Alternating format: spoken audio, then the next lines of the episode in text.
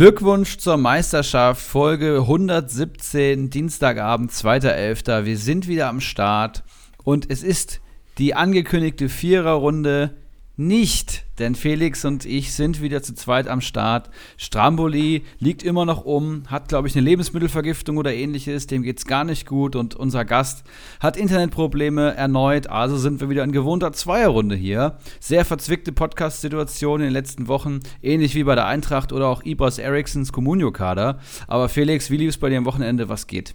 Ja, gute. Schön, dass wir es wieder wenigstens zu zweit geschafft haben. Echt schade, dass das bei den anderen heute nicht funktioniert, aber wie auch die letzten Wochen hoffen wir auf Besserung. Ich äh, finde, hier sind auch schon die ersten Parallelen zu unseren Kaderbewertungen, die wir da ständig bei euch vornehmen, zu ziehen.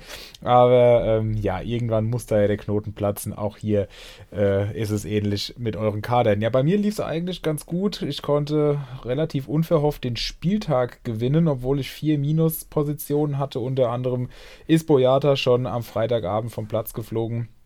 Und auch hier Kollege Jeckel hat gegen Bayern einen Elfmeter verursacht. Also das ging schon eigentlich ganz gut los und dann hat sich doch noch ganz ins Positive gewendet. Thomas Müller und Lewandowski haben dann natürlich ihren Teil dazu beigetragen und dann haben 33 Punkte gereicht, um mich knapp gegen die Konkurrenz durchzusetzen. Von daher, das war wieder ein Hoffnungszeichen. Ich konnte in der Tabelle einen Platz nach oben klettern, Liga aber nach wie vor hinter Goldson und bin gespannt, also deinem Gegner am Wochenende im Nextus Cup, was ich ja letzte Woche im Intro falsch ausgesprochen habe. Und ja, bin gespannt, wie das jetzt am Wochenende sich vielleicht dann auch wieder verändern wird und vor allem, was du da mit dem Kollegen so anstellen wirst. Aber darauf werden wir ja gleich nochmal genauer zu sprechen kommen. Wie lief es denn bei dir? Bei mir lief es natürlich wieder ähnlich bescheiden. Die Spieltage werden irgendwie nicht besser, sondern schlechter, habe ich das Gefühl. Also ich habe, glaube ich, vier Spieler gehabt im Kader, die gar nicht gekickt haben. Also Bella Kotschab aufgestellt, Gulde auf einmal gar nicht gespielt, ein Brunner hat es nicht geschafft, den hatte ich mir geliehen und auch Hermann dieses Mal ohne Einwechslung. Und äh, dazu noch Jeckel hatte ich natürlich auch mit minus drei Punkten am Start. Und Baumgartner war auch noch nicht richtig fit, wurde nur eingewechselt, konnte nur mit minus einem Punkt glänzen. Und auch ein Keins kam nur von der Bank, weil der angeschlagen war.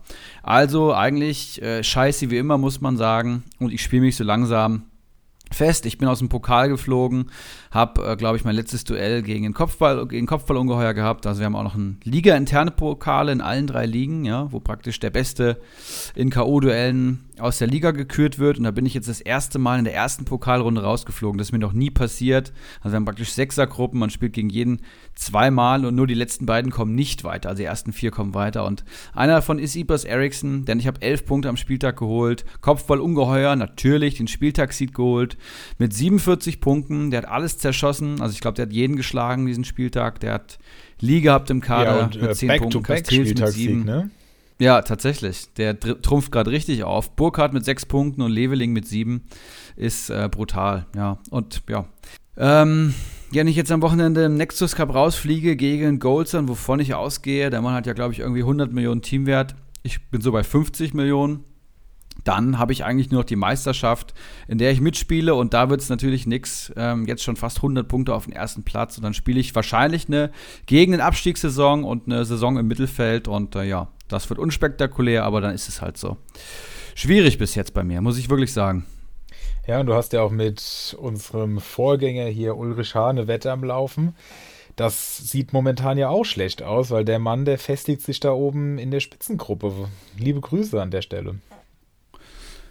Ja, er hat die Wette tatsächlich gar nicht offiziell angenommen. Also er hat das hier im Podcast gehört, ähm, hat ihm ja auch vorgeschlagen, dass wir um Trikot wetten, wer am Ende vor dem anderen landet, aber er hat mir einfach nur per WhatsApp geschrieben, du Penner oder sowas und hat dann gar nicht mehr richtig drauf geantwortet. Also hat da so ein bisschen wahrscheinlich ähm, Respekt, Angst, irgendwas gehabt, aber jetzt ist er tatsächlich Tabellendritter in Liga 1 ähm, spielt sich dann der Spitzengruppe fest mit einem tollen Mannschaftswert und Ibras Eriksson krebst auf Platz 12 rum. Also hätte er es mal gemacht, kann man hier sagen. Wow, das könnte ihm noch leid tun, aber ich kann eine Wette offiziell hier verkünden, die in der letzten Woche geschlossen wurde, nämlich zwischen Goldson und mir. Wir haben intern jetzt gewettet, oh. ähm, dass der eine vor dem anderen landet. Natürlich je nachdem, auf welcher Seite man da steht. Und haben da gesagt, wir wetten um einen Kostümeinsatz an unserer dann hoffentlich nächstes Jahr stattfindenden Feier, beziehungsweise dann ja vielleicht sogar das geplante Festival. Also das ist hiermit offiziell jetzt auch verkündet und von daher wächst der Druck natürlich, dass ich mir den Golzer noch schnappe. Ja, meinst du, das ist denn realistisch? Also der spielt natürlich schon eine Wahnsinnssaison nach seinem Aufstieg letzte Saison. Das ist schon High Quality. Ja, definitiv. Er hat äh, Mannschaftswert ähnlich wie ich. Wir liegen beide so, also ich schätze mal, also ich liege knapp unter 90 und er dürfte da noch 2, 3 Millionen über mir stehen. Äh, andererseits hat er jetzt wieder Tabula Rasa gemacht, Mafropanos berechtigterweise direkt abgegeben und auch Gnabry und Serda aufgrund ihrer ja, unerwarteten Leistungen direkt verkauft. Von daher muss er da auch erstmal wieder Ersatz ranholen. Da bin ich mal gespannt. Und ich denke, das wird über die Saison hinweg ein Duell auf Augenhöhe. Und dann werden wir am Ende sehen, wer da das Ding für sich entscheidet.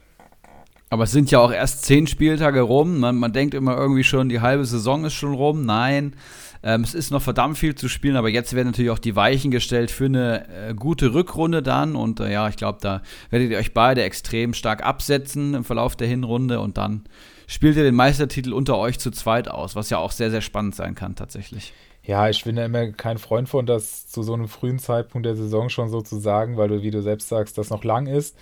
Die Mannschaftswerte sind natürlich enorm hoch, aber wir haben ja schon öfter gesehen, dass auch niedrige, niedrigere Mannschaftswerte, wenn man die richtigen Spieler hat, da lange mitspielen können. Ähm, unter anderem hat es ja auch zum Beispiel Kollege El Pollo letztes Jahr geschafft, so aufzusteigen. Und ich bin gespannt auf jeden Fall, wie es sich entwickelt. Wir haben einige gute Männer da oben mit dabei.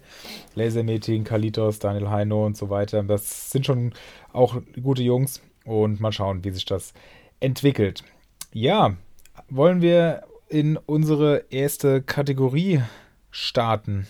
Ja, gerne. Lass mich gerade noch einmal Grüße aussprechen an Fliegenfänger 09, ähm, ein Manager aus Liga 3, der mich gestern hier in Frankfurt besucht hat auf der Durchreise.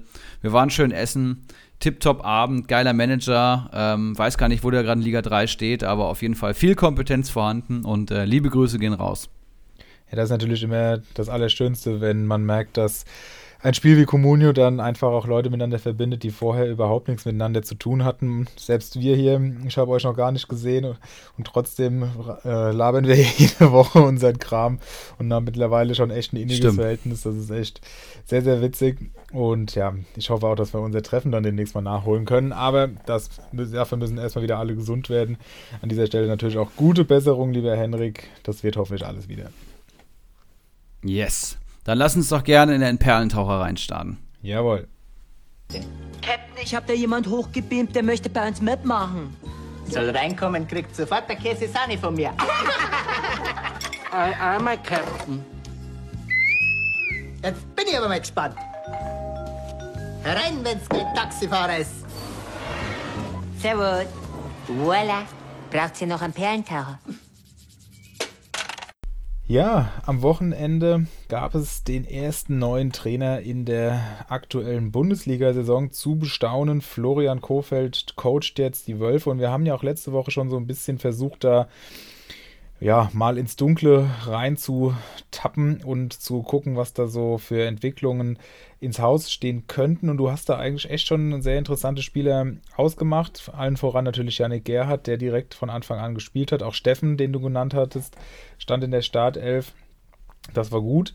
Steffen allerdings wurde zur Halbzeit rausgenommen und dann fielen ja erst die Tore und äh, steht auch jetzt nicht in der Startaufstellung in der Champions League. Gerhard hingegen ist da wieder dabei, hat jetzt auch das 1 zu 0 vorbereitet. Wir sind gerade da in der Halbzeitpause in dem Spiel zur Orientierung für unsere Hörenden.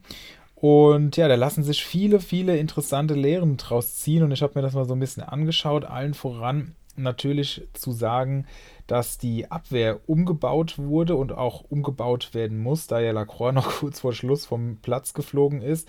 Und ähm, bei Wolfsburg wird jetzt wohl eine Dreierkette gespielt, in der Giavogi mit nach hinten rückt. Das ist schon mal eine der ersten Beobachtungen und man muss jetzt natürlich gucken, ob der Ausfall von Lacroix einfach bedeutet, dass Bornau noch mit hinten reinkommt oder ob dann umgestellt wird. Aber ich gehe eigentlich stark davon aus, dass die Dreierkette auch künftig äh, ja, gespielt werden sollte und wird auch in der Champions League gerade so praktiziert. Also das ähm, ist schon sehr relativ eindeutig und deswegen sind natürlich auch die Verteidiger jetzt sehr zu empfehlen. Brooks 4,6 Millionen wert, Bornau nur 3,7 und Giavogi schon bei 5 Millionen. Aber all das sind, denke ich, noch faire Preise. Was da die Wolfsburger noch lukrativer macht, sind natürlich die kommenden Gegner, Augsburg und Bielefeld. Und wenn diese beiden Spiele auch gewonnen werden sollten, wovon wir ja in Anbetracht des Spiels am Wochenende und des Trainerwechsels ausgehen können wenigstens, dann kann natürlich das richtig Auftrieb geben, dann auch für die anstehenden Wochen. Und ich bin sehr gespannt, wie sich das entwickeln wird. Wir waren ja, allen voran ich, war ja zu Saisonbeginn noch sehr, sehr skeptisch, was Wolfsburg angeht. Jetzt haben wir eine neue Situation, die gilt es neu zu bewerten. Und ich denke, dass da einiges gehen kann. Die Spieler von Wolfsburg sind insgesamt preislich zum Teil schon relativ hoch. Ich denke da vor allem an Wekos, der bei 15 Millionen steht, ein Mescher über 10, aber es gibt auch einige, die ähm, ja doch noch sehr erschwinglich sind, wenn man zum Beispiel das mal mit Gladbach vergleicht. Die hatte ich mich auch mal so ein bisschen umgeschaut, um da vielleicht Trends zu ziehen. Da sind eigentlich alle Spieler schon richtig teuer und jetzt bei Wolfsburg, da findet man tatsächlich auch noch einzelne, wie zum Beispiel auch allen voran Gerhard, den ich hier mit 2,77 Millionen Markt, äh, ja, Marktwert äh, hervorheben möchte noch Spieler, die eben äh, auf jeden Fall auch sowohl was Punkte als auch äh, Marktwert angeht, noch enorme Upside haben. Ja, und ich sehe hier gerade meine Notizen von der letzten Folge. Das hat ja alles tatsächlich ähm, perfekt hingehauen. 3-4-1, äh, 3-4-2-1 als meistgespielte Formation hatte ich nachgeschaut, hat Florian Kofeld in Bremen gespielt und hat er jetzt auch in Wolfsburg gleich spielen lassen. Und besonders interessant fand ich hier, dass Steffen und Baku die Schienenspieler waren. Ne? Also offensive Schienenspieler, das ist auch neu, glaube ich. Vorher wurden Babu und Rüsseljung eingesetzt, die eher defensiv denken, würde ich sagen. Und Steffen und Babu haben natürlich enormes Potenzial Potenzial. Otavio kam dann, kam dann rein. Auch der hat enormes Potenzial, wenn er spielt. Ich glaube, Baku wird auf rechts gesetzt sein. Hinten Brooks, Bonau, Gilavogi ist schon sehr wahrscheinlich. Und dann fällt für mich so ein bisschen der Mbabu durchs Raster, weil rechts auf jeden Fall er schlechter ist als Baku und ein wirklicher Innenverteidiger ist er für mich nicht. Also es könnte sein, dass Mbabu äh, Probleme hat, auf seine Einsatzzeiten zu kommen, könnte so ein bisschen der Verlierer des Systemwechsels sein. Vorne ein Mecha Wekost sollten gesetzt sein. Asta Franks hat sich daneben Arnold festgespielt, wird auch spannend, was dann passiert, wenn Schlager zurückkommt. Und ähm, vorne hat ja tatsächlich Yannick Gerhardt einfach als Linksaußen gespielt, also als Spielender links außen hat er das Spiel gemacht, das hat er sehr gut gemacht. Ich finde Gerhard tatsächlich auch irgendwie sympathischer und besser als Philipp und Lüke Bacchio, ja, hat dann den entscheidenden Ball reingespielt, aber kam auch nur von der Bank und ist für mich auch kein konstanter Stammspieler, der einfach jedes Spiel seine Leistung äh, auf den Platz bekommt. Deswegen kann ich mich dir hier eigentlich nur anschließen. Also ich finde Steffen nach wie vor super interessant. Otavio, Gerhard und natürlich auch hinten Bornau unter 4 Millionen ist ein absoluter Schnapper. Und jetzt Augsburg, Bielefeld ist natürlich auch ein Traum. Ich hätte gedacht, dass äh, Wolfsburg sich vielleicht gegen Leverkusen noch schwer tut. Haben sie auch, aber trotzdem dann irgendwie 2-0 gewonnen. Leverkusen gerade ähm, richtig der Wurm drin. Ne? Und ja, vielleicht werden jetzt gleich sechs Punkte nachgelegt. Vielleicht sollte ich mir gegen Goldson am Wochenende noch einen Wolfsburger ja, wenn zulegen. Wenn du welche bekommen kannst, ist das, glaube ich, auf jeden Fall eine heiße Empfehlung. Yes. Jo, meine erste Perle bezieht sich natürlich wieder auf das Programm. Das schaue ich mir mittlerweile wöchentlich an. Wer hat gute Gegner vor der Brust? Ich weiß gar nicht, ähm, ob das immer so viel bringt, aber ich glaube halt schon, zumindest mal perspektivisch. Ähm, Union Berlin hat ein super Programm mit Köln, Hertha und Frankfurt. Ich glaube, da geht einiges. Union auch absolut ähm, konstant mit dem SC Freiburg da oben. Ja, Überraschungsmannschaft kann man sagen, aber halt auch verdient und konstant. Also äh, Mainz fünfter, Union sechster, Freiburg dritter. Wenn du mir das vor der Saison gesagt hättest, dann hätte ich gesagt Sayonara, aber es ist nach wie vor super attraktiv und die Spieler sind eigentlich immer noch zu günstig für das, was sie leisten. Mittlerweile ist ein Geraldo Becker auch wieder interessant geworden und ähm, ja, Union Berlin Holt auch einfach eine defensiv gut Punkte. Ich glaube, da kann man einige Jungs mitnehmen. Und ein gutes Programm hat auch Bayer Leverkusen, die jetzt mal so ein bisschen wieder Siege sammeln müssen. Da haben sich einige wichtige Spieler verletzt. Ähm, die Mannschaft abhängig von Patrick Schick da vorne. Demiba und Wirtz reichen da nicht. Ich glaube, jetzt fehlt, fehlt, auch noch Backer und so aus. Also das ist wirklich eine absolute Rumpftruppe. Jetzt muss der Sinkgraven da wieder ran und kicken. Von denen erwarte ich dann keine Punkte.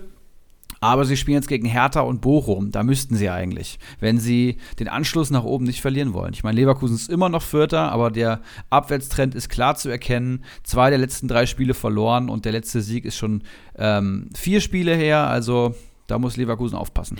Ja, vor allem ist Leverkusen hat ja auch diesen Anspruch und da muss auch trotz der Verletzungen muss das, auch, muss das kompensiert werden und ich bin da auch sehr gespannt. Ob das Sinkgraven spielt, müssen wir sehen. Hinkepie könnte ich mir auch gut vorstellen, je nachdem auch welches System dann gefahren wird. Da bin ich auch gespannt, wie sie das mit den drei starken Innenverteidigern lösen werden, ob da auf eine Dreierkette gegangen wird oder ob einer da das Nachsehen hat.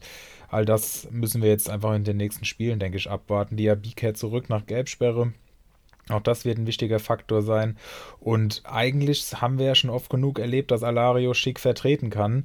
Ich bin gespannt. Jetzt hat es natürlich nicht so gut angefangen mit dem Elfmeter, den er verschossen hat, aber ich denke, dass da gegen die von dir schon zu Recht interessant angesprochen, äh, zu, zu, zu, Recht angesprochenen interessanten Gegner, so rum, äh, dass das auch definitiv da Tore geben dürfte für den Mittelstürmer. Yes. Und vielleicht auch noch eine interessante Erkenntnis, ähm, wir haben es gesagt, also Henrik und ich haben es gecallt, TSG Hoffenheim, ähm, jetzt ein souveräner 2-0-Sieg gegen Hertha und das noch ohne Baumgartner. Die Truppe hat sich tatsächlich, glaube ich, jetzt gut eingespielt und ähm, ja, hat einfach auf allen Positionen fitte Leute. Die letzte Saison, wir erinnern uns, ähm, Hoeneß war neu in der Liga, hatte aber diese absolute Seuchensaison, was Verletzungen angeht. Jetzt ist das schon zumindest mal ein wenig besser, wenn dann Baumgartner wie Bu Kramaric da vorne schon mal wirbeln. Hinten steht ein Grillic als tiefer Spielmacher zwischen zwei jungen Innenverteidigern. Das macht schon viel aus. Baumann jetzt am Wochenende wieder stark gehalten und ja, ähm, TSG Hoffenheim ist tatsächlich die fünftbeste Kommunio-Mannschaft nach Punkten. Also äh, du hast Bayern, Leipzig, Dortmund, Freiburg und dann kommt schon Hoffenheim und die sind so teuer auch nicht. Also da kann man den einen oder anderen Schnapper auf jeden Fall machen. Haben zum Beispiel mehr Punkte geholt als Leverkusen, Gladbach oder auch Wolfsburg. Ähm, ja, würde ich einfach nur nochmal callen, da wirklich zu schauen, wer da kickt. Also ob es ein Chris Richards ist, ob es ein Posch ist oder ein Vogt, die da hinten kicken können. Ähm, Geiger natürlich interessant, ein Raum wird jetzt wiederkommen, aber auch ein Sko hat es gut gemacht. Und äh, Kramaric sowieso zu empfehlen. Baumgartner denke ich auch. Definitiv. Und wie geil ist denn eigentlich der Krilic? Also der hat ja ein Spiel gemacht, unfassbar. Ich habe ähm, mir noch kurzfristig am Freitag Baumgartner bei Kickbase sichern können, habe mir dann die letzte Viertelstunde noch reingezogen, als er dann eingewechselt wurde. Und der Krilic, der gewinnt sensationelle Zweikämpfe, der ist überall auf dem Platz zu finden, um, um die Bälle zu verteilen. Also wer den vor einigen Wochen eingepackt hat für damals noch deutlich weniger als jetzt 7,2 Millionen, der kann sich wirklich glücklich schätzen. Da Respekt an alle Manager bei uns in der Liga. Ist er leider schon an El Pollo vergeben, aber das ist wirklich auch ein super, super Spieler und wird zum Beispiel auch von Ulrich H., glaube ich, sehr gefeiert, so wie ich das letzte Saison immer rausgehört habe. Um, den hat er tatsächlich auch im Kader, also den hat, ja, okay, hat er sich cool. direkt gekauft tatsächlich. Ja, ja, man hat ja immer so seine Lieblingsspiele, die man versucht, sich wieder zu holen. Von daher, ähm, ja, kann ich das nachvollziehen. Ja, Apropos Baumgartners Hoffenheim. Ähm, Baumgartner kam ja jetzt erst zurück nach Corona und das wäre jetzt auch mein nächster Punkt, nämlich die, vier, äh, die vierte Welle rollt. Das dürften alle mitbekommen haben, mehr oder weniger. Und ähm, jetzt gibt es da mehrere Schlüsse für uns Manager draus zu ziehen. Zum einen sollte man natürlich äh, gucken, dass man vielleicht so polyvalente Spieler von den Spitzenclubs, die vielleicht nicht der allerersten elf stehen, aber dafür auch entsprechend günstiger sind und dann immer die ersten Einwechselkandidaten sind, sich zulegen. Ich habe da zum Beispiel an äh, Marius Wolf gedacht, hätte auch an Emre Can gedacht, der jetzt wieder verletzt ist, von, um die beiden Dortmunder zu nennen. Vielleicht einen Sabitzer mal für sieben Millionen im Auge behalten bei Bayern. Also solche Leute, die, wenn eben die Corona-Infektionen, die mit Sicherheit jetzt wieder kommen werden und uns dann jedes Mal kurzfristig vor mittlere Nervenzusammenbrüche stellen, um die dann eben, wenn die dann nachrutschen, ähm, ja, schon in seiner Mannschaft zu haben und aufstellen zu können, um dann sowohl vielleicht für eigene, eigene Ausfälle kompensieren zu können oder aber auch ähm, ja, die Mannschaft dann entsprechend umzubauen, weil diese Spieler dann eben deutlich mehr wert sind als ihre äh, realen Marktwerte. Zweiter Punkt, der hier wichtig ist, ja. ähm, den man vielleicht, natürlich ist das nicht immer möglich, aber man kann das in Sicherheit auch im Hinterkopf haben, auch Spieler kaufen, die vielleicht schon äh, ja, genesen sind. Allen voran Leute, die jetzt zurückkommen. Ein Baumgartner ist jetzt erstmal safe. Ein äh, Müller, der jetzt ins Stuttgarter Tor zurückkehrt und wie sie alle heißen. Also all sowas sollte man, es ist, klingt ein bisschen irre, aber sollte man vielleicht auch echt auf dem Schirm haben, weil wenn man so ein paar von denen hat, die können dann eben nicht kurzfristig ausfallen, weil sie sich auf irgendeine Länderspielreise wieder irgendwo irgendwas eingefangen haben.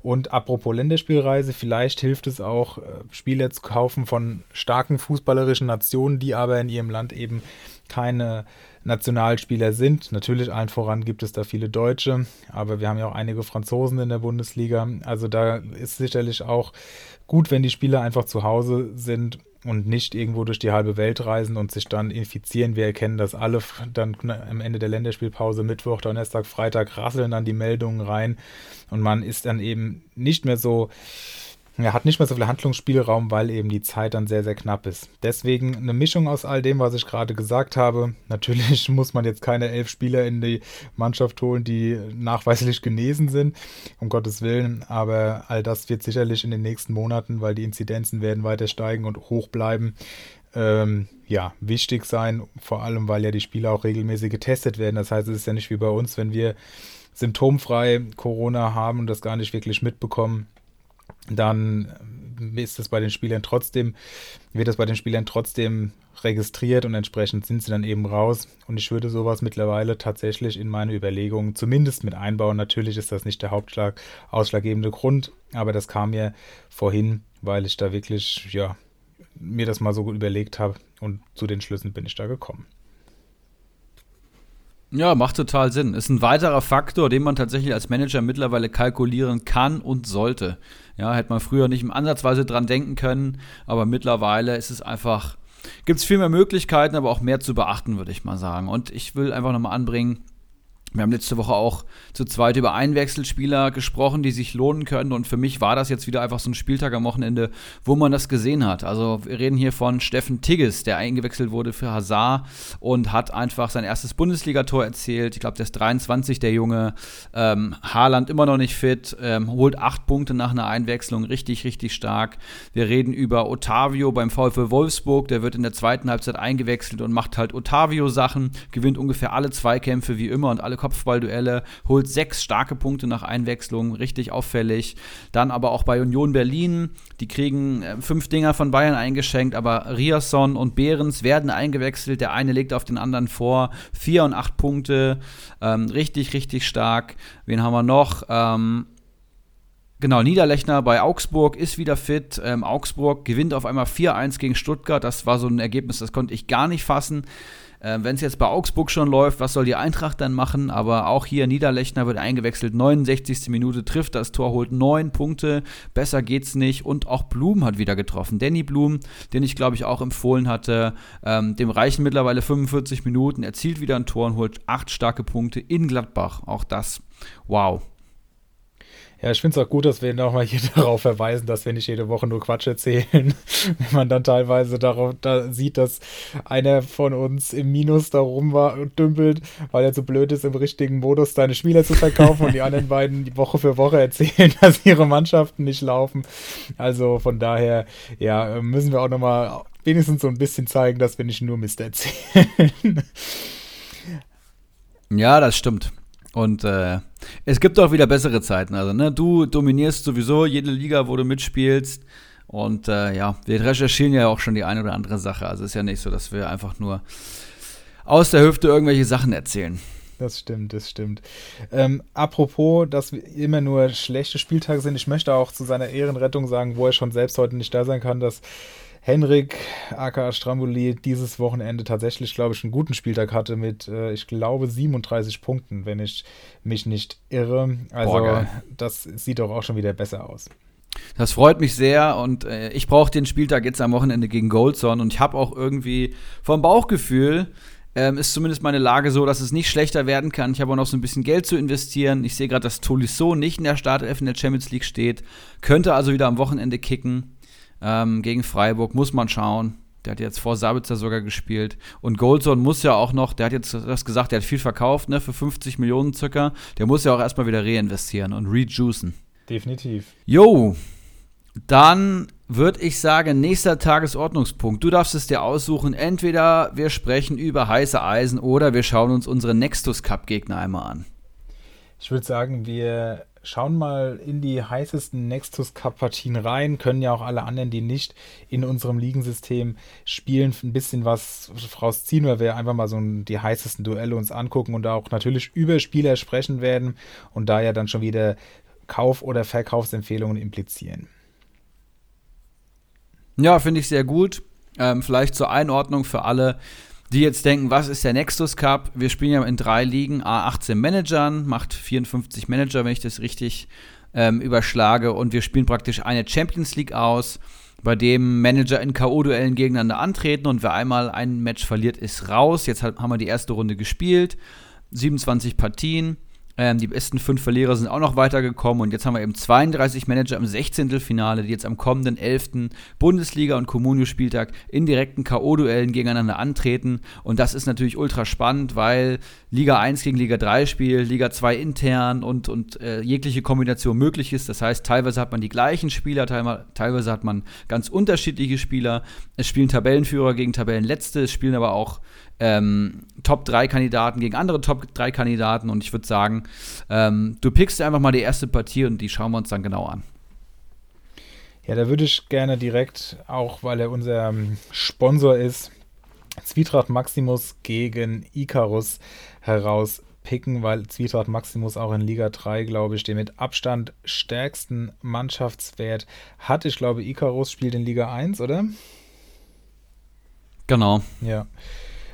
Ähm, vielleicht kannst du was zu Icarus sagen und ich suche mir in der Zeit nochmal den lieben Zwietracht raus. Ja klar, Icarus aktuell ähm, Tabellenelfter in der Liga, also es sieht ähnlich schlecht aus wie bei Ibras Eriksson, 31 Millionen Mannschaftswert nur.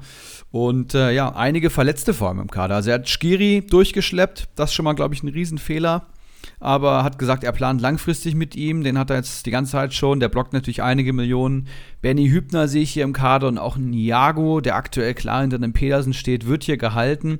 Ansonsten steht Zentner am Tor. Ich sehe Niklas Stark und Timo Baumgartel die, glaube ich, solide füllen, aber dir keinen ähm, Nextus Cup gegen, gegen Zwietracht holen. Okugawa von Bielefeld, auch eine eher schwächere Saison. Adams von Leipzig hat jetzt gar nicht gespielt. Förster von Stuttgart holt minus eins und die Doppelspitze aus Bourré und Thielmann wird ihn vermutlich am Wochenende auch nicht rechnen. Äh, ähm, rechnen? Retten. Äh, jetzt fällt mir, fällt mir das Verb nicht ein. Genau, retten, retten. das habe ich gesucht. ähm, Ja, retten, retten! richtig, genau. yeah. Boré ist eine Art Lichtblick bei der Eintracht, aber auch der punktet ähm, extrem dünn und Thielmann hat 16 Punkte jetzt geholt, knapp über 2 Millionen wert. Also ich sehe hier eigentlich keinen Leistungsträger außer Boré, weil Skiri verletzt ist. Und das war es dann eigentlich schon. Also das klingt wirklich nach absolutem Pflichtsieg für Zwietracht Maximus, wenn ich das hier so richtig sehe. Ja, und Zwietracht hat aussortiert. Da ist er echt stark drin und vor allem muss ich hier auch mal Props geben. Ich glaube, das ist jetzt vor allem eine Personale, die einige Manager derzeit umtreibt. Nämlich, er hat Wirts verkauft für, ich glaube, ungefähr 21 Millionen. Und ich finde, das ist eine ganz, ganz starke Entscheidung. Er hat ihn für ungefähr 10 Millionen bekommen. Jetzt ein bisschen schade, dass Henrik heute nicht dabei ist. Der ist es ja seine Liga. Da würde der sicherlich noch mehr Detailwissen da an den Tag legen können. Deswegen seht mir nach, wenn das alles nicht ganz 100%ig stimmt, aber ungefähr stimmt es auf jeden Fall. Und das ist natürlich dann immer auch ganz, ganz schwer, hier den richtigen Absprung zu schaffen. Ja, und er hat das geschafft. Er hat jetzt auch nur zwei Punkte geholt am Wochenende. Und wir haben gerade gesagt, Leverkusen steht vor sehr, sehr schwierigen Wochen. Gerade wenn der Zielspieler Patrick Schick da vorne fehlt. Wie gesagt, Alario kann das auch, aber das ist halt deutlich weniger eingespielt. Und ja, ich bin da wirklich, muss sagen, das ist eine Entscheidung, die definitiv richtig war, weil selbst wenn Wirtz jetzt weiterhin stark spielen sollte, 21 Millionen ist halt so eine gigantisch hohe Ablöse. Da fehlen ja eigentlich nach vorne, es sind ja nur noch Lewandowski, ein normal Haaland und vielleicht noch Müller und ja, keine Ahnung, Kimmich, die da auf dem preislichen Niveau sind. Also da hat er definitiv alles richtig gemacht, weil, wie gesagt, das Geld hat er in der Tasche und kann es wieder neu investieren. Also das finde ich gut und ich würde auch allen Wirtsbesitzern empfehlen, das wenigstens im Auge zu haben und dann nicht so, weil man ihn eben vielleicht auch günstig geschossen hat und groß gemacht hat, wie man so schön sagt, da ständig ewig durchzuziehen, sondern da auch sich im richtigen Moment trennen zu können. Zudem muss der Chan verkaufen aufgrund der Verletzung. Hat Niakate direkt abgegeben, als er nicht gespielt hat. Und auch Musiala ist aus seinem Kader äh, verbannt worden. Dafür konnte er Goretzka neu kaufen. Modest findet sich hier noch. Horge könnte interessant werden. Den hat er schon extra langfristig geholt, weil die ja gegen Fürth spielen. Also wir sehen, der Mann äh, schaut langfristig. Das ist natürlich auch eine sehr, sehr starke Kompetenz. Frimpong, Pieper sehe ich hier noch. Karasor, Palacios, der aber abgegeben werden kann. Geiger, also einige gute Namen im Tor. Riemann und er ist jetzt in einigen Verhandlungen und hat einige Ideen, auch größere Spiele noch an Land zu ziehen, aber da will ich jetzt äh, nichts sagen, weil ich nicht weiß, ob wir das heute Abend noch veröffentlichen und ich ihm dann irgendwas crashe. Aber er, er hat heute mich angeschrieben und wir haben uns da ein bisschen ausgetauscht und ich glaube, dass er da bis zum Wochenende auf jeden Fall eine sehr, sehr ordentliche Mannschaft präsentieren wird und er ist natürlich aufgrund seiner seines Mannschaftswerts Favorit, aber in Liga 3 abgerutscht auf Position 3 nach einem eher durchwachsenen bzw. sogar schwächeren Spieltag, was natürlich auch an kurzfristigen Ausfällen lag. Schauen wir auf eine weitere Partie. Ja, ich würde vor allem erstmal sagen, wir, wir geben einfach unsere Einschätzung ab. Also ich würde sagen, in, in neun von zehn Fällen gewinnt Zwietracht das klar und zieht äh, ins Achtelfinale ein, oder? Ja, denke ich auch. Sehr gut. Dann machen wir weiter mit einer sehr, sehr spannenden Partie, wie ich finde. Bacardi Diakite gegen Ortinho. Ähm, Bacardi aktuell Tabellenzweiter, wurde wieder überholt von der W. Das heißt, wir haben da eine sehr, sehr schöne Spitzengruppe. Also der W, Bacardi, Ulrich H. auf Platz 3. Dann kommen aber auch Kawasaki Fontale, Norminho und Geronimo Jim. Rocco 95 hat er lange oben mitgespielt. Der hat sich das so ein bisschen raus verabschiedet, aber es ist auf jeden Fall super ausgeglichen gerade in der Liga. Und Bacardi hat mal wieder einen brutal breiten Kader. Das ist, sind wir von ihm zu der Saisonphase eigentlich gewohnt weil natürlich er gerade schwer dabei ist, Gewinn zu erwirtschaften und Mannschaftswert zu generieren. Und er hat halt einfach 20 Spieler im Kader. Er kann aber nur 11 aufstehen. Und das könnte so ein bisschen der Kasus Knacktus sein fürs Duell am kommenden Wochenende, finde ich.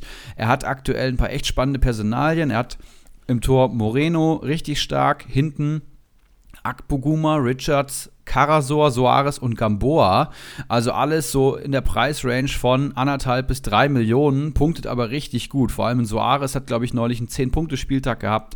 Gamboa von der Verletzung wiedergekommen. Karasor ist ein Punktehamsterer. Richards punktet auch okay und Akpoguma spielt, glaube ich, gerade rechts, äh, rechte Schiene, weil ähm, Schaderabek nicht da ist. Also alles super. Im Mittelfeld dann richtige Kracher mit Dani Olmo und Demir bei. 13,9 und 13,2 Millionen wert. Olmo muss natürlich erstmal punkten, aber Demir bei punktet wie ein krankes Schwein. 54 Punkte schon am, am Konto. Und dann hat er noch Daichi Kamada. Die Offensivhoffnung bei der Eintracht, würde ich sagen, neben Philipp Kostic. Wenn was geht, dann über Kamada. Und die Eintracht muss jetzt, die spielen in Fürth. Und dann hat er noch Wimmer von Bielefeld. Die haben, glaube ich, auch eine ganz gute Paarung am Wochenende. Lass mich gerade mal schauen, gegen wen das ist. Ähm, und dann hat er noch, natürlich noch im Sturm ähm, Geraldo Becker, Ragnar Ache, ganz intelligenter Transfer, der vielleicht jetzt immer eingewechselt werden könnte, wenn es sich läuft. Und Sko, der jetzt am Wochenende tatsächlich auch gekickt hat. Und dann sehe ich hier noch sowas wie ein Tesche und ein Renato Steffen, den wir eben lobend hervorgehoben haben. Also super breit. Er muss sich dann für eine Elf entscheiden. Das ist meistens das größte Problem mit Bakardis Kader. Und das kann durchaus schwierig werden. Zumal hier, wenn Kamada, wenn Steffen, wenn Demirbay und Olmo nicht abliefern oder vielleicht gar nicht so kicken, wie sie sollten, dann wird es auch schon eng beim Bacardi, ähm, wenn Ortinho einen guten Spieltag hat. Wie sieht denn Ortinhos Kader aus? Ja, Ortinus Kader ist weniger breit, aber dafür er sich, kann er sich sehen lassen. Angeführt wird er von Jonas Hofmann, der natürlich wieder eine sehr, sehr starke Saison spielt, 16,8 Millionen schon wert ist und 64 Punkte schon geholt hat. Also das ist wirklich ordentlich, steuert da auf 200 Punkte zu und das, obwohl Gladbach noch gar nicht so eine gute Saison spielt. Also das ist wirklich beeindruckend. Daneben Grillitsch, der, den wir gerade schon gelobt haben und die Abwehr ist noch wirklich ordentlich mit Meunier, Benzebaini und Raum. Dann allerdings wird es schon ein bisschen dünner, alle trotzdem mit Löwen, Förster, Timothy Tillmann, Tigges, Demirovic mit Abstrichen, Schade mit Abstrichen, Spieler, die spielen könnten. Amiri ist jetzt hier noch neu dazugekommen. Zumindest hat er am Wochenende nicht in der Startelf gestanden. Da bin ich gespannt. Insgesamt sollte Bacardi eigentlich vorne sein, aber ich sehe Ortinho hier nicht chancenlos. Ja, glaube ich auch. Wie gesagt, Bacardi muss erstmal die richtigen Spieler aufstellen am Wochenende. Das wird so ein bisschen die Kunst sein. Ist aber auch jemand, der einfach am Donnerstag slash Freitag dann noch sehr viele Laien abschließt in alle Richtungen. Also da kann auch noch viel reinkommen. Und vielleicht überlegt er sich ja noch zum Wochenende ein bisschen mehr in die Spitze zu gehen, um dann auch sich die Vorteile herauszuarbeiten am Wochenende. Bei uns sind gerade zum Beispiel Davies am Markt oder auch ein Musiala. Vielleicht ist das was. Aber auch hier würde ich sagen, ähm, was heißt, hier würde ich auch sagen, das ist ein deutlich ausgeglicheneres Duell. Ich würde aber sagen, in sechs von zehn Fällen wird Bacardi das, glaube ich, schon gewinnen. Ja, ähnlich hätte ich es eingeschätzt. Vielleicht sieben von zehn. Schauen wir noch auf Ulrich H. Er hat definitiv verdient als Vorjahresfinalist und ehemaliger Host dieser Gruppe, äh, dieser, dieses Podcasts ist er eine prominente Persönlichkeit in unserer Kickbase, ach Kickbase, Communio-Welt. Und entsprechend würde ich gerne auf seine Partie schauen, die auch deswegen sehr interessant ist, weil es gegen den Drittplatzierten in Liga 2, also meiner Liga geht, nämlich Daniel Heino, der bis vor dem Wochenende sogar auf Platz 2 stand und nur zwei Punkte hinter mir ist. Also wir sind hier auf einer Augenhöhe und das Duell würde ich mir doch gerne auch nochmal anschauen. Wir müssen ja jetzt nicht alle Duelle machen, aber ich denke so solche, in denen auch äh, ja, unsere Stammhörer die Namen vielleicht mittlerweile schon wieder äh, entdecken, da können wir ruhig nochmal drauf gucken. Schauen wir erstmal in Daniel Heinos Kader, den ich eben mal schnell vorstellen möchte, ist mit elf Spielern besetzt, also soweit ready für den Spieltag. Im Tor Radetzky, die Abwehr besteht aus Ehisibue, Lukoki, Upamecano und Mbabu, der von dir gerade schon vielleicht als Opfer des Trainerwechsels definiert wurde. Hector im Mittelfeld neben Rani Kedira, Paulinho, der jetzt neu dazu kam und im Sturm dann Thielmann von Köln, der momentan super auftretende Johnny Burkhardt und der noch nicht ganz so zur Geltung kommende Krüger von Bielefeld. Also ganz klar die Achse äh, Upamecano, Hector ja, und Johnny Burkhardt. Ja, ist jetzt kein Kader, wo ich ähm, in Angst und Schrecken versetzt werden würde. Vor allem, weil Ulrich Ulricha natürlich ordentlich was entgegenzusetzen hat. Im Tor Giekewitz, hinten steht Oxford, der gerade, ich glaube, in drei Partien zwei Tore erzielt hat oder so ähnlich, steht bei 43 Kommunio-Punkten, das beim FCA. Dann hat er noch Waldemar Anton, Boyata natürlich rückgängig gemacht, den Transfer, und hat sich noch Udokai hinten reingestellt. Also Dreierkette steht eigentlich, Udokai wird vermutlich noch nicht kicken. Im Mittelfeld kracht es dann aber richtig. Da sehe ich Soboslai von Leipzig, der steht bei 54 Punkten. Grillitsch äh, daneben, der hat jetzt 28 Punkte am Konto, aber läuft natürlich jetzt erst warm. Serda bei Hertha der entscheidende Spieler, würde ich sagen. Und auch Edemilson Fernandes, der hat jetzt, glaube ich, sechs oder sieben Punkte geholt für, für Bielefeld. glaube ich, ja. bei einem äh, Marktwert von, von unter von unter zwei Millionen. Das ist absolut brutal und eine tolle Ergänzung am Wochenende. Die spielen nämlich gegen äh, Stuttgart, habe ich gesehen. Und auch die sind nicht gut drauf. Also da kann auf jeden Fall was gehen für Bielefeld. Und dann hat er sich noch zum Wochenende Jude Bellingham gegönnt. Also auch ein richtiger Kracher, der für mich einfach zu schwach punktet, um 13 Millionen zu investieren. Aber Ulrich hat es erstmal gemacht. Und im Sturm dann Uja als Füllspieler, Zikiri und Coman.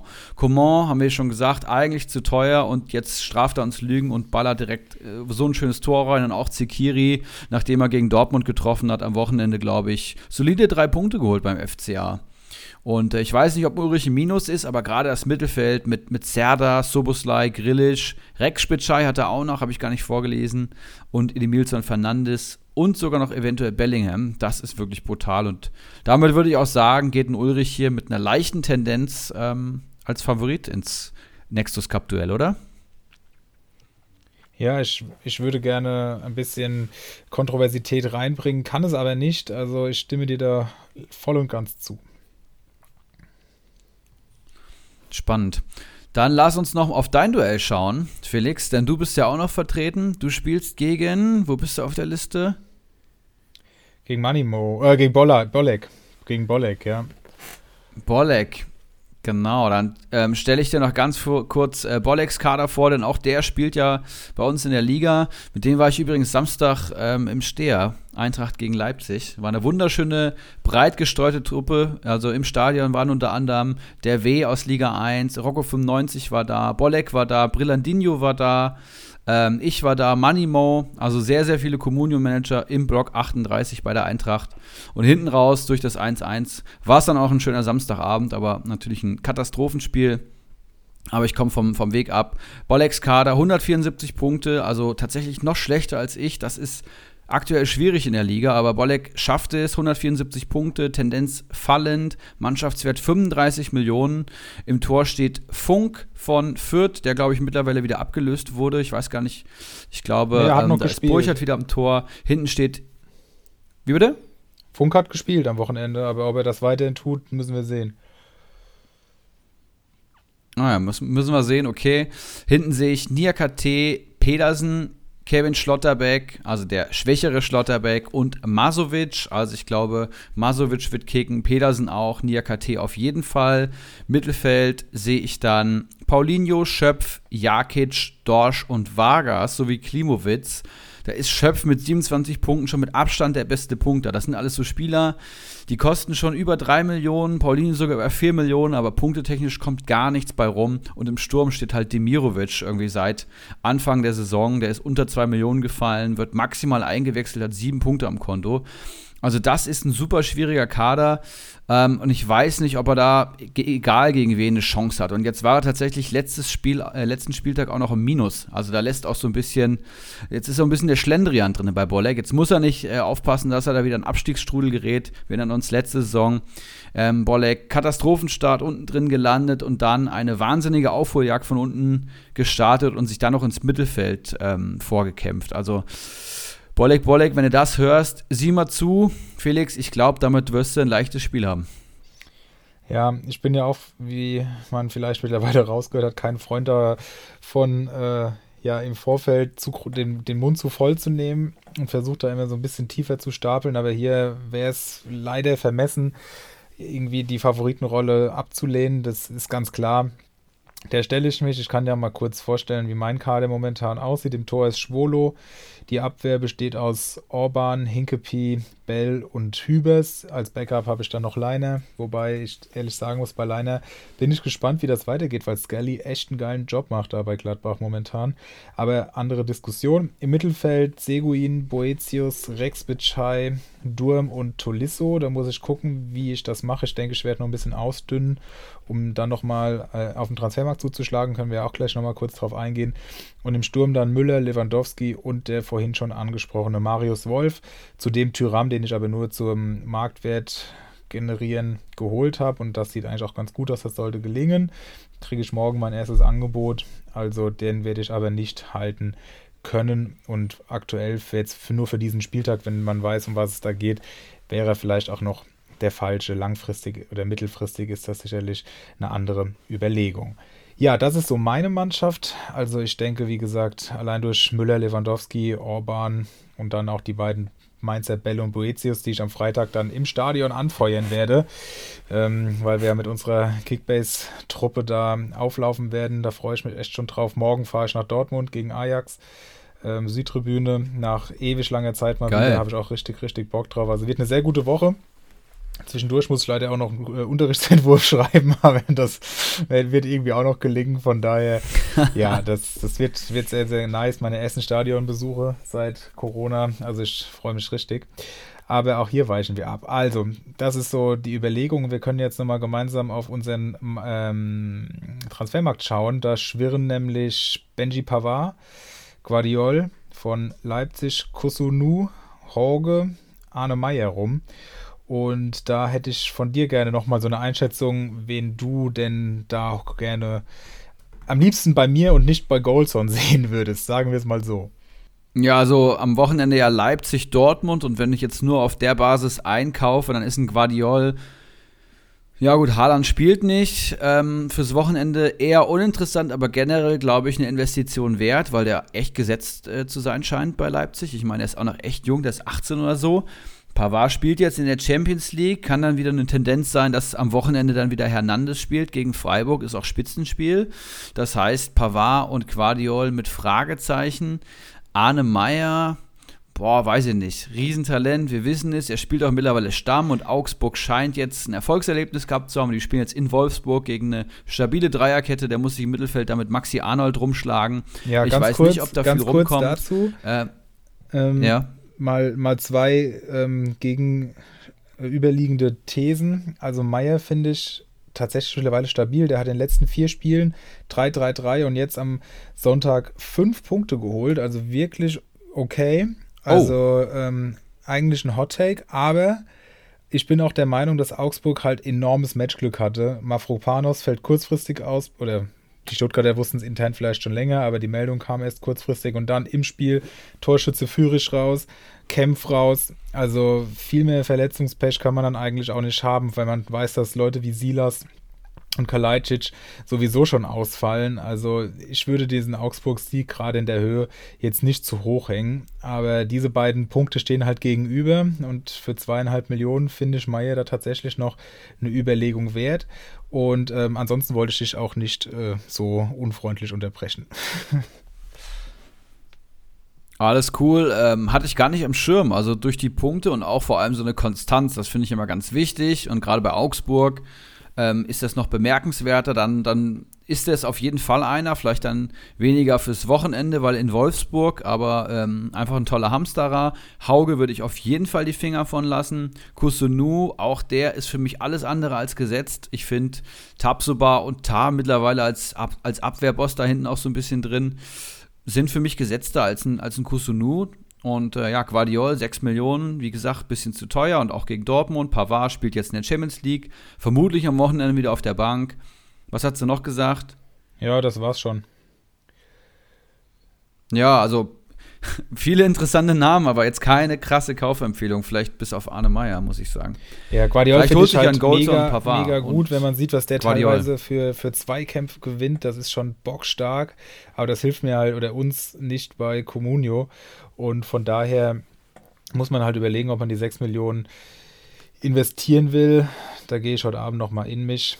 Mal gucken, vielleicht rastet Golds auch noch raus und nimmt jetzt einfach alles mit, was noch so auf dem Transfermarkt rumlungert. Macht er ohnehin einfach um, also er kauft alle 160, 170.000er auf, damit noch mehr Fluktuation am Markt ist, weil er vielleicht auch gemerkt hat, dass er den Gnabry ein bisschen voreilig abgegeben hat hinsichtlich des Nexus Cups. Da bin ich auch mal gespannt, ob er das im Nachhinein vielleicht noch bereuen wird.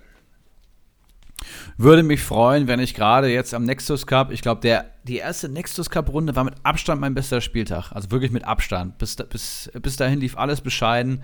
Vielleicht ist das ja mein Wettbewerb und äh, ich kann jetzt gegen Goldson zumindest mal bis Sonntag es spannend halten. Aber Guardiol ist halt auch so ein Hamsterer, ne? Der hat einen Dreier PPS, der spielt zwar jedes Mal, aber das ist ja jetzt auch keiner, der ein Tor erzielt. Und der punktet halt solide, aber 6 Millionen kannst du vielleicht auch besser investieren. 2, 3 und 4 waren die letzten Ergebnisse. Ja, also vor dem hätte ich auf jeden Fall keine Angst am Wochenende gegen Dortmund. Vor Guardiol. Ja, ich denke, ich werde es mir auch einfach mal noch bis morgen anschauen und dann kommen ja neue Spieler auf den Markt. Yes, dann lass uns mit den heißen Eisen weitermachen. Jawohl.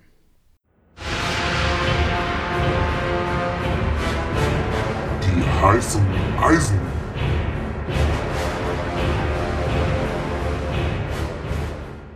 Ja, und da sind wir auch schon in der, ich glaube, mit Abstand beliebtesten Kategorie dieses Podcasts seit Anfang an dabei. Die heißen Eisen und mein erstes heißes Eisen kommt vom FSV Mainz 05 und heißt Jesung Lee. Das ist eine, ja, eine Rakete aus der zweiten Liga, kann man so sagen. Ich glaube, der war bei Kiel lange. Widersprich mir bitte, wenn ich Mist erzähle und ist jetzt zu Mainz gekommen. Sehr interessanter perspektivischer Transfer. Und jetzt scheint es so, als hätte er sich gegen Leandro Barrero im Mittelfeld von Mainz 05 durchgesetzt. Und das kommt auch schon sehr überraschend, weil Lee einfach noch keine herausragenden Spiele für Mainz gemacht hat. Aber jetzt am Wochenende hat es halt richtig geknallt. Gleich dann auch mit Tor. Ich glaube, er hat 10 Punkte geholt und der ist aktuell halt 2 Millionen Appes wert, also extrem günstig. Aktuell Mainzer Stammspieler, holt 17 Punkte in 8 Partien, also PPS aktuell bei 2, aber Formkurve aufsteigend und vor allem ähm, ja, 13 Punkte in den letzten drei Partien, wenn man es kumuliert. Und das macht es natürlich sehr interessant. Torgefährlichkeit am Wochenende gegen Gladbach, die auch alles andere als ähm, sattelfest sind. Und ja, wer hätte gedacht, dass ein Barrero verdrängt wird und äh, mittlerweile Chor und Boetio sitzen eh fest im Sattel. Das heißt, ähm, ja, den muss man kaufen für zwei Millionen. Ja, dem ist nichts hinzuzufügen. Ähm, ich kann direkt bei den Mainzern weitermachen und ja, Alexander Hack empfehlen. Er ist wieder da. Die Maschine kehrt zurück nach der äh, nach der St. Just-Verletzung ist er auch in den nächsten Spielen sehr wahrscheinlich gesetzt und hat in den letzten beiden Spielen elf Punkte geholt. Auf fünf folgten am Wochenende sechs Punkte und wir alle wissen, er ist eine absolute Statistikmaschine.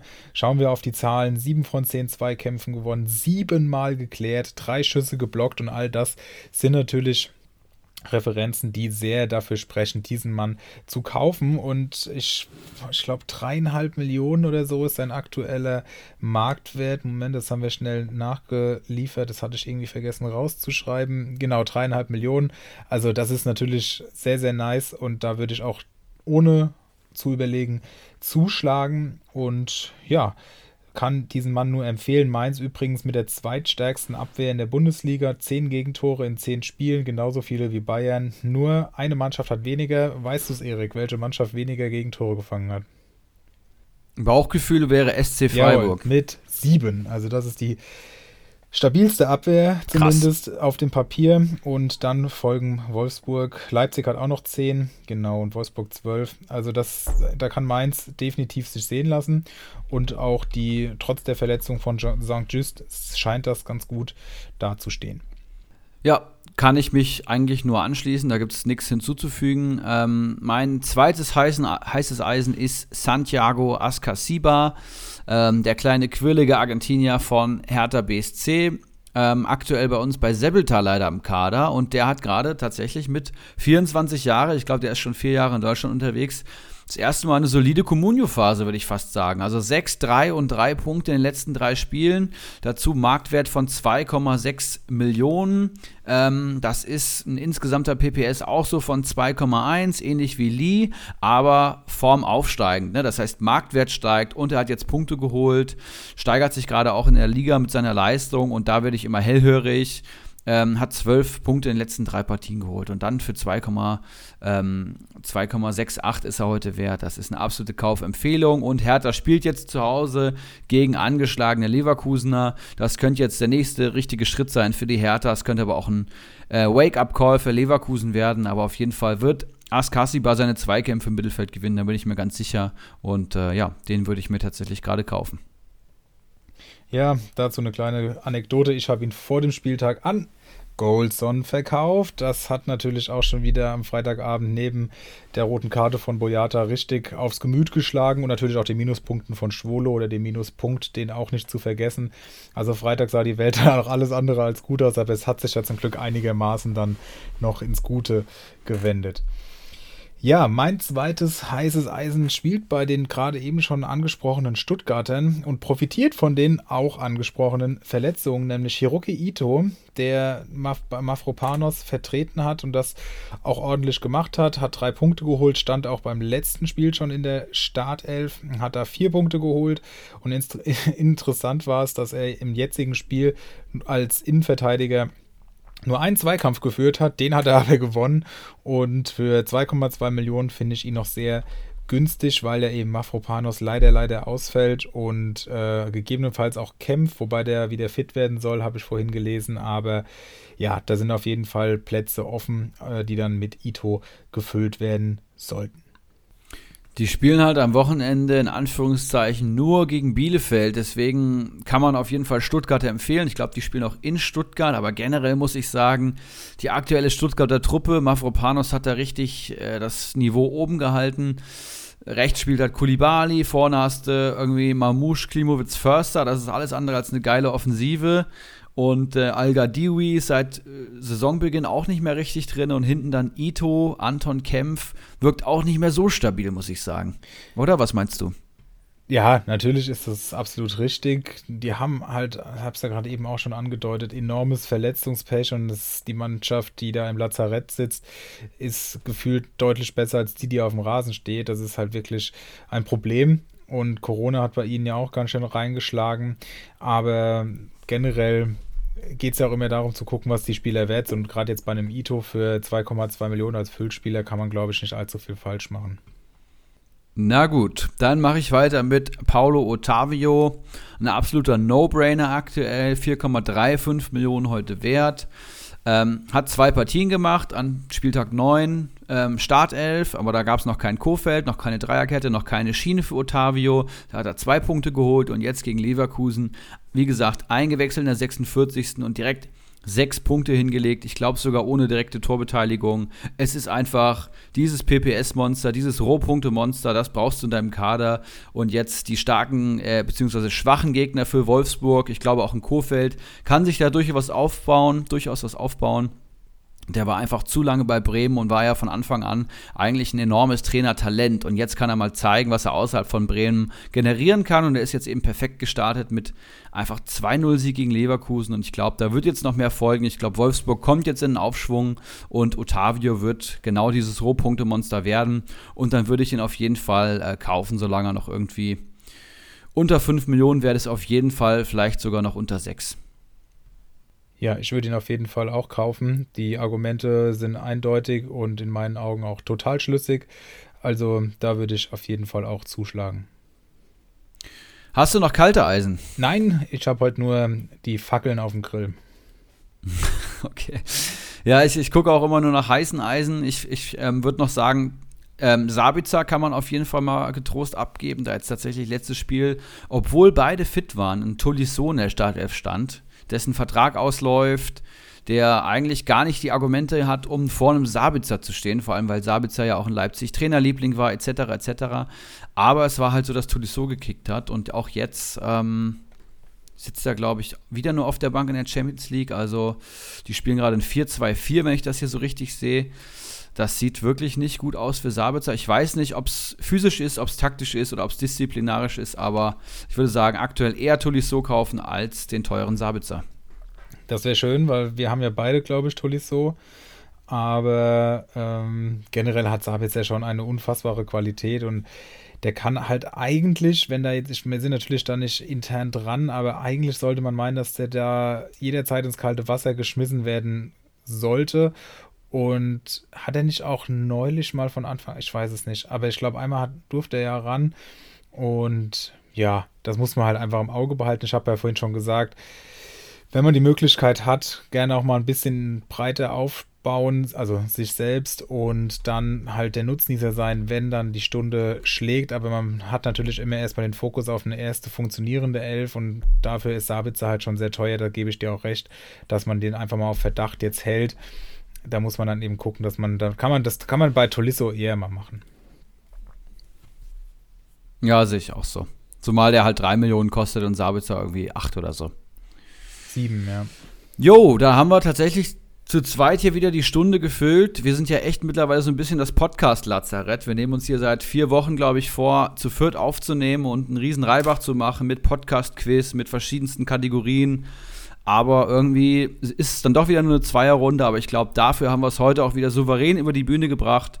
Der ganze Content, den wir geplant haben, der staut sich jetzt halt ein bisschen auf. Aber ich glaube, wenn wir da mit äh, La Kikatoria, aka Atimo nächste Woche gestartet sind, hoffentlich, Crossfingers, dann ähm, werden wir auch regelmäßig einfach Gäste wieder im Podcast haben. Das war ja auch in den letzten Saisons immer sehr beliebt. Das heißt immer eine Folge normal, eine Folge mit Gast oder so. Kann ich mir sehr gut vorstellen. Wir haben viele kompetente Manager in unseren Ligen. Da freue ich mich, glaube ich, schon sehr drauf. Ja, definitiv. Und ähm, da werden wir auch in der Länderspielpause vielleicht die Möglichkeit finden, aufzunehmen und dann von dem ganzen angestauten Content ein bisschen was abzuarbeiten. Das werden wir sehen. Und momentan sind wir, glaube ich, gut bedient, uns an der Floskel ja, zu orientieren, dass wir von Folge zu Folge denken, weil selbst das funktioniert ja momentan nicht immer zielführend. Aber trotzdem, wir machen das Beste draußen. Ich freue mich auch sehr, wenn wir dann die Jungs hier auch wieder endlich zurück begrüßen dürften. Nochmal gute Besserung, Henrik und Timo. Sieht zu, dass dein Internet äh, zu Potte kommt und kein Stau vor der Tür steht. Und dann klappt das auch und dann kriegen wir das in der nächsten Zeit sicherlich alles hin. Yes. Dann wünsche ich dir auf jeden Fall viel Erfolg im Nexus Cup. Ich glaube, wir werden am Wochenende viel im WhatsApp zugange sein. Ähm, ich werde in der Heimat sein bei meiner Family, werde natürlich trotzdem das Handy im Auge behalten und vielleicht mit meinem Bruder die eine oder andere Partie schauen. Ähm, aber ich rechne mir gar nicht so viel aus gegen Goldzone, aber ich hoffe natürlich. Ja, die Hoffnung stirbt zuletzt. Ja, dir auch viel Erfolg und natürlich auch so ein bisschen für mich in äh, ja, ganz opportunistischer Art und Weise, weil die Prämien, die, wenn Goldzone die nicht bekommt, das würde dann natürlich doppelt schmecken. Dein Weiterkommen, die Prämie, die Goldzone nicht bekommt. Also ich drücke dir die Daumen, so ehrlich bin ich. In diesem Sinne. Ich gebe alles. Genau, alle anderen Mach's gut, Felix. Auch. Macht's gut. Ciao, ihr da ciao, draußen. Ciao.